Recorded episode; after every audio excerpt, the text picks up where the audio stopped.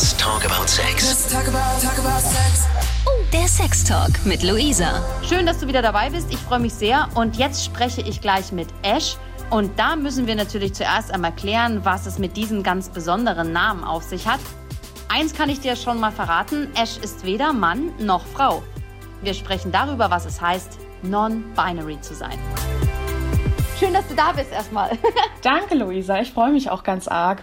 Ja, Ash ist äh, nicht immer mein Name gewesen und wird auch jetzt noch nicht von allen so benutzt, wie ich das gerne hätte. Den Namen habe ich mir selber rausgesucht, nachdem ich mein Coming Out hatte als nicht-binärer Mensch. Männlich, weiblich, divers. Es gibt alles Mögliche auf der Welt, aber was ist non-binary? Der nicht-binär gehört eigentlich unter den äh, Trans-Umbrella, sage ich mal, unter den Schirm. Das bedeutet erstens, dass ich das Geschlecht, das mir zur Geburt zugewiesen wurde, stimmt nicht mit meinem tatsächlichen Geschlecht überein.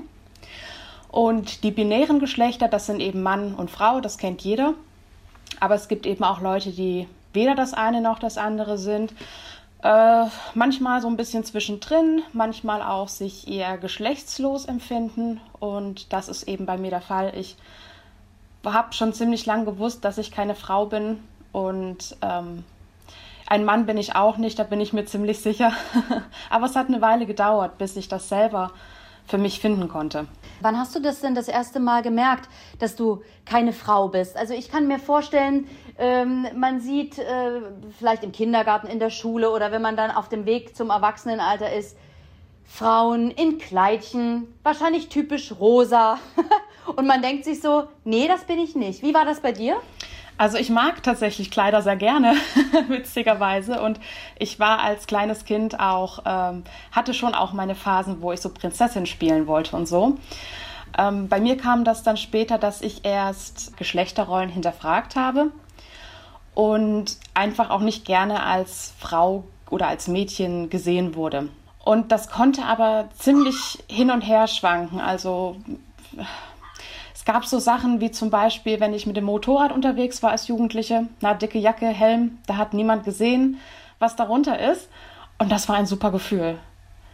Da wusste ich, keiner spricht mich als Frau oder Mann an, sondern alle sind sich so ein bisschen unsicher und ich habe das sehr genossen. ich habe aber das nicht so richtig realisiert, weil ich keinen Namen dafür hatte. Und dann habe ich angefangen, mich mit dem Thema zu beschäftigen, auch weil meine eigene Tochter trans ist. Und dann fiel so ein bisschen der Groschen. Also wenn man dann plötzlich ein Wort dafür hat und man merkt, oh, stimmt, das passt voll auf mich. Wie kann ich mir das vorstellen? Also gerade wenn du diese Motorradkluft anhattest, was macht das in deinem Herzen, in deiner Seele mit dir?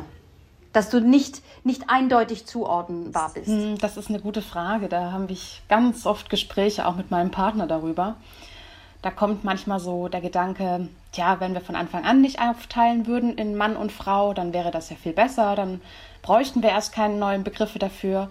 Aber ähm, tatsächlich gibt es ja Menschen, die von sich ganz genau wissen, dass sie ein Mann sind oder eben eine Frau sind. Und bei mir, hm, es ist schwer zu erklären. Ich, wenn, wenn ich eine Cis-Frau beispielsweise oder auch eine Trans-Frau frage, wieso weißt du, dass du eine Frau bist? Da kommen total schöne Antworten auf so einer richtig metaphysischen Ebene fast, die sagen, ich weiß es einfach, ich spüre es ganz tief in mir drin. Und bei mir ist das so, wenn ich mich vor den Spiegel beispielsweise stelle und sage, ich bin eine Frau oder ich bin ein Mann, das hinterlässt so einen ganz üblen Beigeschmack. Das ist einfach, das bin nicht ich. Aber es ist schwer zu erklären. Das, ähm, das muss ich schon sagen. Du hast aber nach wie vor äh, einen weiblichen Körper. Ich bin mit den äh, weiblichen Geschlechtsmerkmalen auf die Welt gekommen und wurde deswegen auch dem weiblichen Geschlecht zugeordnet. Und mein Körper hat sich nicht verändert seitdem. Also außer durch die normalen Sachen wie Pubertät und so eben. Und ähm, du bist jetzt mit einem Partner zusammen. Ist der ein Mann oder ist der auch non-binary? Der ist cis und eine absolute Hete. das, ist, das ist manchmal, ähm, ja, äh, in der queeren Community, sage ich mal, ist das immer so ein bisschen, nicht direkt Scham, aber ähm, ich stehe dann da und sage, ich bin super queer, ich bin non-binary, ich bin bisexuell und mein Partner, der ist halt eine Cis-Hete.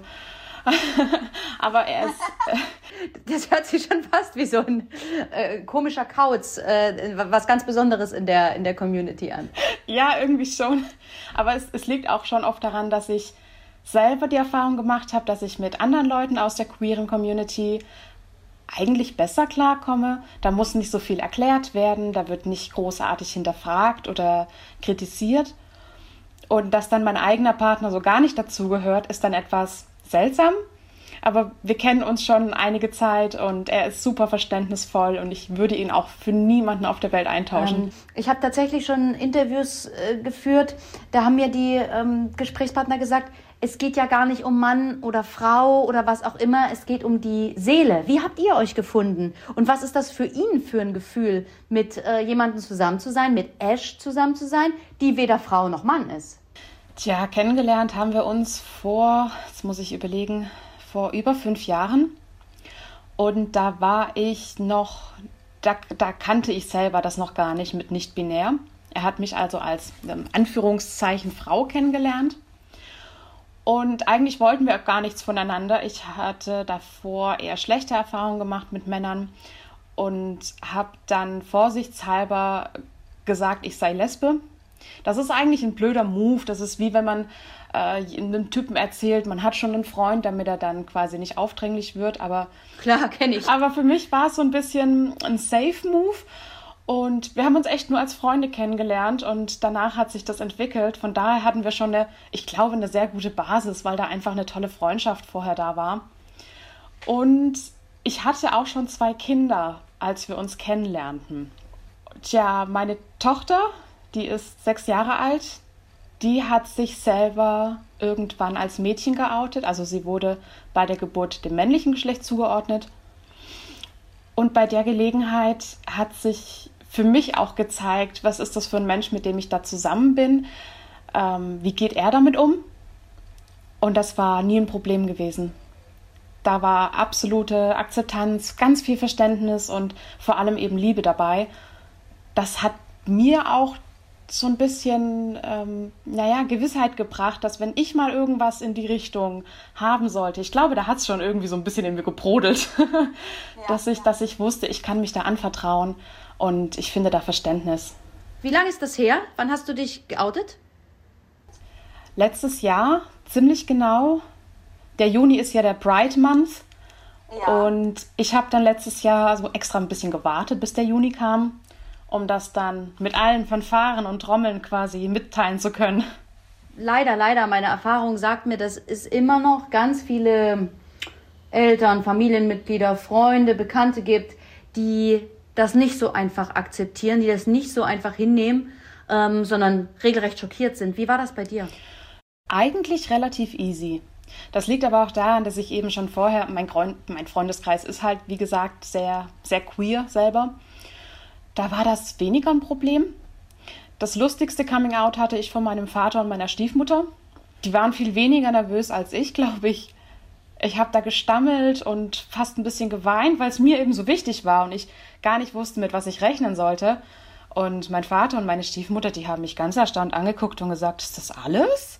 Ach, wir dachten, jetzt kommt irgendwas Schlimmes. Und da habe ich, da habe ich schon viel Glück, muss ich sagen. Also zumindest in meinem Freundes- und Familienkreis, da ging das erstaunlich gut. Ich weiß, dass das nicht die Realität von allen ist, aber ich bin sehr froh, dass das meine Realität ist. Was hast du denen konkret gesagt? Ich habe ihnen erzählt, dass sie ja wissen, was trans bedeutet, und dann habe ich so ein bisschen zurückgerudert und erzählt, dass es eben ja nicht nur binäre Geschlechterrollen gibt und eben auch nicht nur binäre Geschlechter. Und dann ist es aus mir rausgesprudelt und ich habe gesagt, Leute, ich, ich bin keine Frau, ich kann das nicht, ich möchte das auch nicht.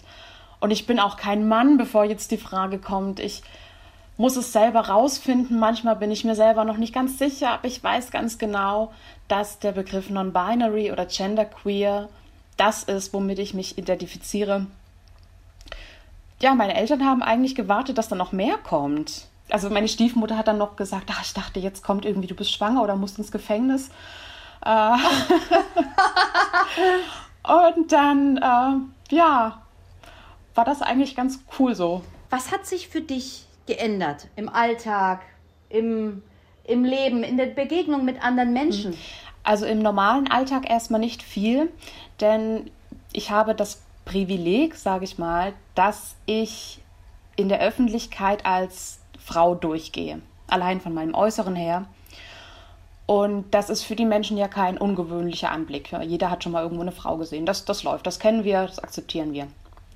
Erst wenn ich mich oute, kommen dann manchmal so ein bisschen, wird nachgefragt. Das, was am meisten passiert, ist, dass die Leute erst sagen, ja, das ist ihnen egal oder das interessiert sie nicht oder sie haben damit kein Problem. Und dann aber im weiteren Gespräch oder auch viel später dann so Sachen sagen wie, habe in meinen Augen bist du halt schon eine Frau oder ähm, dann nicht meinen gewünschten Namen benutzen oder immer so Anspielungen darauf machen, dass das ja mehr so ein Hobby sei. Und das ist dann ähm, der Moment, wo ich sage, ach nö, da möchte ich, ich möchte mich jetzt gar nicht streiten, ich möchte auch gar nicht diskutieren. Ich muss mich mit sowas nicht, ähm, ich muss mich mit sowas nicht rumärgern irgendwo ist es auch ein guter Filter. Weil wenn ich dann ja. gleich merke, jemand kommt damit nicht klar oder jemand möchte das auch gar nicht verstehen, ja, dann, dann kann ich damit abhaken. Glaube ich auch. Ähm, ich glaube, da trennt sich so ein bisschen die äh, Spreu vom Weizen. Wer dich nicht so akzeptiert, wie du bist und deine Meinung nicht akzeptiert, ähm, ja, der ist halt raus. Ne? Also wenn man das mal so ähm, äh, knallhart formuliert. Ne? Es geht ja auch einfach um Anerkennung. Es muss ja, und, und um Toleranz. Es geht ja gar nicht darum, äh, das gut oder schlecht zu finden oder die Meinung zu teilen, sondern einfach zu sagen, hey, du bist halt so, wie du bist. Ja, absolut. Ich bin mir auch ziemlich sicher, dass mein Vater wird mich immer als seine Tochter sehen. Also das hat, sagt er nicht, aber ich äh, denke, dass das schon so ist. Das ist okay, das werde ich ihm auch nicht austreiben. Und äh, die Gedanken sind frei was mir nur wichtig ist, ist, dass er mir gegenüber trotzdem respektvoll bleibt und mir das nicht aberkennt. Das glaube ich auch, das ist das Wichtigste. Du benutzt aber das äh, Personalpronomen äh, sie. Also, ne? Also ist das für die Leute vielleicht dann noch so ein, wo die sich so denken, es ist doch eine sie? Ja, das ist im Deutschen auch schwierig, denn wir haben ja nur sie oder er. Ja. Wir haben ja, ja gar keine äh, wie sagt man, geschlechtsneutrale Version gibt es ja nicht. Im Englischen wird they und them benutzt, also der Plural. Das geht im Deutschen auch nicht, weil der Plural ist ja bei uns immer weiblich. Und ich treibe mich viel im Netz herum und äh, meistens im englischsprachigen Raum und da benutze ich sowohl they, them Pronomen als auch she, her. Und im Deutschen habe ich einfach mich dafür entschieden, der Einfachheit halber muss man sagen, dass ich bei den weiblichen Pronomen bleibe. Tatsächlich ist es aber so, dass es mir ziemlich egal ist. Also wenn du mich jetzt mit Bro ansprichst und dann ist das völlig in Ordnung. okay, Bro. Dann lass uns mal ähm, über dein Liebes- und Sexleben reden. Ähm, ähm, wie hat denn ein Non-Binary äh, äh, Sex? Ist das ein anderes Gefühl als als Mann oder als Frau? Puh, da müssten wir ganz viele Leute befragen, glaube ich, um eine richtig gute äh, Statistik zu kriegen. Für mich persönlich hat sich vor allem verändert, dass ab dem Moment, wo ich mir selber klarer war, wer ich bin und was ich bin, bin ich automatisch in allen Bereichen des Lebens viel selbstbewusster geworden. Und im Sexleben hat sich das am meisten, glaube ich, bemerkbar gemacht. Also ich bin ähm, entspannter, ich bin, ich fordere auch mehr, weil ich mir mehr zutraue und mir, ja, ich bin selbstsicherer geworden. Aber naja, ich meine, am, am Sex an sich, also am Verkehr, ändert das nicht so viel. Ich meine, man hat eben bestimmte Genitalien und macht halt mit denen, was man so machen kann. Ne? ja, aber das hört sich doch großartig an. Also quasi eher im Kopf dass du äh, ganz anders äh, dich auch fallen lassen kannst und ganz anders zu dir stehst. Also der Sex ist definitiv besser geworden und der war vorher schon sehr gut. Aber ja, ich, ich glaube schon, dass das viel mit dem Kopf zu tun hat. Sex ist ja nicht nur äh, eine körperliche Sache, wir sind ja irgendwie immer so ein bisschen mit dem Kopf dabei. Ich sowieso. Ähm, ich schätze, dass das bei allen mehr oder weniger so ist. Sag mal, gibt es an dir noch irgendwas typisch weibliches, außer äh, Brüste und äh, äh, Vagina? Ähm, irgendwas, was du typisch weibliches noch tust oder noch an dir hast, wo du sagst, ja, das, ähm, also ich sag jetzt mal, mir fällt spontan ein, Fingernägel lackieren. Oder ähm, was schon gar nicht mehr typisch weiblich ist, äh, aber vielleicht ähm, äh, äh, Dessous tragen. Gibt es etwas, wo du sagst, ja, das ist aber etwas, was mir doch geblieben ist, was sie, woran ich auch gerne festhalte? Ähm, ja, jein. Es hat sich nicht so viel geändert, weil ich aber auch schon vorher nicht so nicht so klassisch weiblich war, sage ich mal. Ähm, ich habe sehr lange Haare und das ist für die meisten ja schon eher so ein bisschen was Weibliches, obwohl es natürlich auch ganz tolle Männer mit langen Haaren gibt und das auf in keiner Weise irgendwie auf das Geschlecht zurückzuführen sein sollte. Äh, ich habe mir mal überlegt, mir die Haare abzuschneiden, weil ich mir gedacht habe, ich würde das gern mal probieren, aber tatsächlich habe ich das in meiner Teenie-Zeit schon so oft getan. Ich hatte zwischendurch eine Klatze, Iro, Dreadlocks, alles schon. Und dann habe ich mir gedacht, nee, ich brauche das eigentlich gar nicht. Ich will mein Äußeres gar nicht so stark verändern. Bei manchen Sachen allerdings gab es schon hm, Veränderungen. Ich trage zum Beispiel so gut wie nie Make-up. Das habe ich vorher schon kaum getan. Liegt auch so ein bisschen daran, dass ich das nicht so gut kann. Aber inzwischen ist es so, wenn ich mich dann schminke, und mich im Spiegel ansehe, dann denke ich mir immer, oh nee, das, oh, dann fühle ich mich so ein bisschen, wahrscheinlich wie sich ein Cis-Mann fühlen würde, wenn man ihn plötzlich schminkt. Ich denke mir immer, oh, das ist falsch, das passt nicht, oh, das ist viel zu weiblich. Also auch Schminke ist ja natürlich, soll jeder tragen können, wenn er das möchte. Ich kann es nicht mehr inzwischen. Das ist vollkommen in Ordnung. Das ist äh, wunderschön, dass du so dazu stehst. Ich habe noch eine kleine Frage ähm, zu deiner Tochter. Du hast gesagt, deine Tochter ist äh, mit dem männlichen Geschlecht geboren, was ihr zugewiesen wurde, und ist jetzt ein Mädchen. Ähm, wie hast, hast du das gemerkt? Hat sie das gemerkt? Und wie hat sie dir das mitgeteilt? Also sie hat das gemerkt, bevor alle anderen das gemerkt haben. Das fing ganz harmlos an. Irgendwann sagte sie, ich will ein Kleid haben. Da war sie gerade zwei oder drei. Und ich dachte mir, ja klar, dann trage halt ein Kleid. Solange ich es nicht tragen muss, ist alles gut. Äh, ich habe mich selber dabei erwischt, dass wir, als wir einkaufen waren, habe ich automatisch so ein bisschen nach einem blauen Kleid geguckt. weil ich dachte, das passt dann besser zu einem Jungen. Aber sie hat straight up zu einem Kleid gelaufen, voller bunter Einhörner. Das haben wir inzwischen in verschiedenen Größen, damit sie es immer weiter tragen kann. Ach, ist das schön. Ja, das fing mit diesem einen Kleid an und wir haben uns halt gedacht, naja, wir sind, wir sind ja so coole Eltern, ne? Wir Geschlechterrollen, wer braucht das schon? Und dann kam so viel dazu. Die Haare sollten lang werden und Fingernägel lackiert werden. Und wir waren einfach immer so in diesem äh, Ding drin, es, also ich spreche von ihr, aber damals haben wir noch von er gesprochen. Und wir haben dann gedacht, naja, ein Junge darf ein Kleid tragen, Junge, Jungs dürfen lange Haare haben und so weiter und so fort. Bis zu dem Moment, auch ungefähr mit drei oder vier Jahren dann, als sie sagte, sie würde gern anders heißen. Und sie fragte mich, wie sie denn geheißen hätte, wäre sie als Mädchen zur Welt gekommen. Ach Gott, ach Gott, ist das niedlich. Und den Namen habe ich ihr verraten und seitdem, seitdem nennt sie sich so. Und dann das haben wir das eigentlich. Ganz wunderbar. Wir haben das einfach so laufen lassen. Wir haben das nicht mehr hinterfragt. Und sie stellt sich selber als Mädchen vor. Sie hatte ihr eigenes Coming Out im Kindergarten.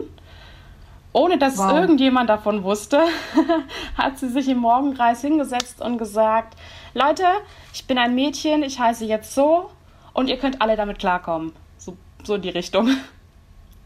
Und wir hatten Glück, unser Kindergarten war super tolerant. Alle Erzieher und Erzieherinnen haben mitgemacht.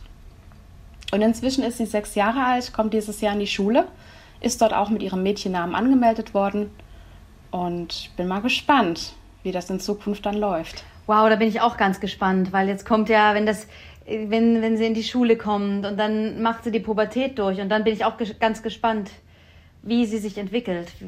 Ne? Das ist ja das ist ja eigentlich so wunderschön, dass ihr das so zeitig. Ach, ach, ich bin so gespannt. Und ich wünsche euch, ähm, ich wünsche euch da alles Gute und alles Liebe und dass ihr das äh, gemeinsam, äh, das wird auch eine, wird auch eine harte Zeit, aber dass ihr die äh, ganz sehr, ganz kräftig durchsteht und. Ähm, ich halte dich, ich halte dich gern auf dem Laufenden. Das wäre total Ich bin genauso toll. gespannt. Esch, jetzt ist die Zeit, wo ich sage, liegt dir noch was auf dem Herzen? Was möchtest du den Hörern noch mitgeben? Ich glaube, alles, was ich mir wünschen würde, ist, dass mehr Leute sich mit, den, mit diesen Themen auseinandersetzen. Und wenn sie sich da einen Podcast anhören, dann gehe ich schon davon aus, dass sie mit offenen Herzen und nicht nur offenen Ohren kommen. Und das ist eigentlich alles, was ich mir von den Leuten wünschen würde, dass sie weiter offen sind, sich trauen, mit solchen Dingen sich auseinanderzusetzen und einfach zuhören. Das macht schon ganz, ganz viel aus.